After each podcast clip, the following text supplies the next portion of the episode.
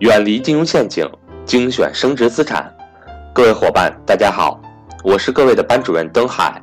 格局商学院唯一线上课程财商与投资班，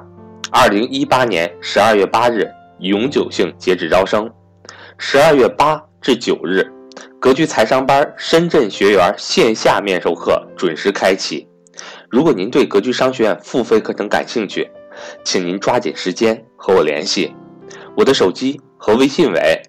幺三八幺零三二六四四二。下面，请听分享。国内的很多城市呢，都属于是住宅限购，大家知道的。所以呢，很多学员呢，还是陆陆续续的不断的问我一个问题：你像我是武汉的，呃，我们城市限购了，我也没有购房的资格，我是否能买当地的商住房呢？很多这样的问题。那我们就聊一聊啊，商住房的投资。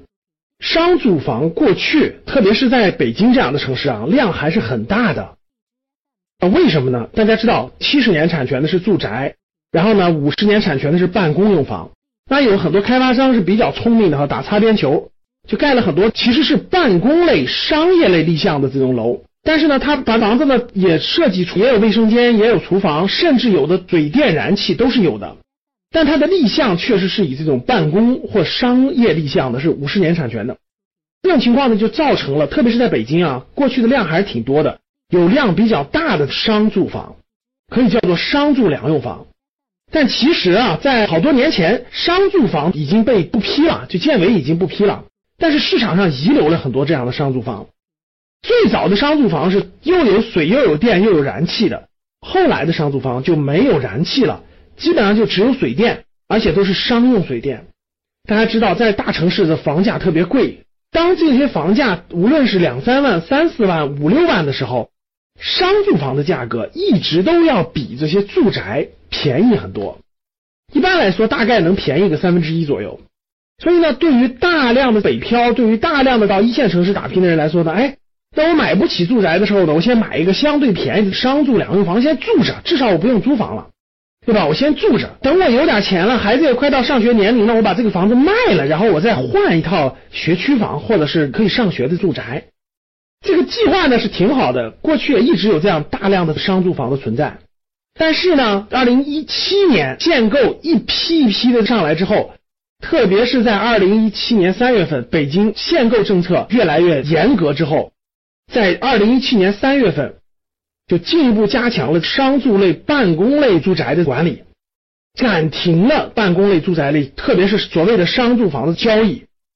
北京的商住房大概有上百万套，整个一暂停以后呢，当时有一段时间是非常明显的，北京的各个中介是不能再交易商住房的，整个就停了。有很长一段时间，链家是无法做商住房买卖的。经过大概有五六个月，据我了解啊，北京的商住房基本价格都下降的，基本上都受到了影响。影响的严重的下降一百万都是很正常的，很多下降了四分之一到五分之一，这是非常普遍的。大家想想，上百万套这个商住房，很多人还指望着卖掉商住房去换学区房，很多这样房子的孩子要上学，等等等等，就一直卡在这儿了。持续到二零一七年八月份的时候，链家又传出个信，呃，商住房又可以交易了。对于存量就是已经居住、已经使用的商住房，已经可以交易了，但是条件也是非常严格、非常苛刻的。比如说，购买的人一定要全款，不能贷款；比如说，同样购买交易了这种商住房的交易记录之后，也占用你的购房名额和购房资格。所以大家想一想，要求是非常苛刻的。要购买的人，你也必须符合北京的住房限购的政策，比如说必须满五年的纳税、五年的社保等等等等，所以还是极大的约束了商住房的交易量。目前现在以存量的商住房已经开放交易了，但是要求苛刻，新的商住房还没有开始交易，大方向估计会转向共有产权房或者是公共租赁住房，这是未来的大方向。所以呢。很多学员问我，二线城市这种限购城市的商住房可以不可以购买呢？我觉得还是慎重为好。基于以上原因啊，第一个大方向上，未来的商住房新增量的商住房啊，不算存量的啊，新增量的商务房会转向公共住房或者是共有产权住房。所以呢，你的投资价值可能会受到重大的冲击和影响。第二呢，就是现在如果你买了商住房以后，你会占用你的住房名额，你要全款交。然后呢，目前来看，买卖的时候还交的税还是不一样的，很多城市二十个点左右的增值部分的税，差别非常非常大的。虽然现在有些二线城市商住房暂时不限购，还可以买，但是极有可能占用你的名额。你买完以后一持有就占用你的名额，会影响你未来购买住宅呀等等名额和机会。还有一点，很多朋友问了，我能不能拿公司的名义去购买？这个我也给大家做过详细的咨询和了解。如果你用公司的名义去购买这种商住房，有两个重大问题。第一个问题，公司购买的住房每年要交一个税，你要多交一笔持有成本，这个持有成本并不低。我调研过，如果按高额的算的话，一平米大概三十块钱的话，那一年也是非常可观一个税，持有税吧，我们叫。第二就是，如果是公司持有转让的时候。将会交一笔非常大的增值税的部分，所以公司持有的话没有获利空间，几乎没有获利空间，每年还要交非常高的这个持有税，没有必要的。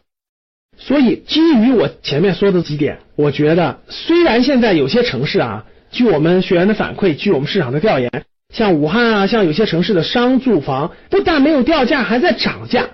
啊，那毕竟是因为住宅限购了嘛，很多人够不着，而商住又不限购。有一批大量的人还在购买这个商住，我建议大家总体上还是要慎重为。未来的大方向，我认为啊，新增的这些商业用房会转向公共产权住房或者说是公共租赁住房，已存量的商住房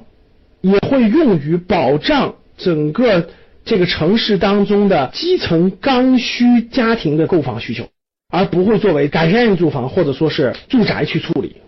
所以，对待商住房，还是建议大家慎重为好。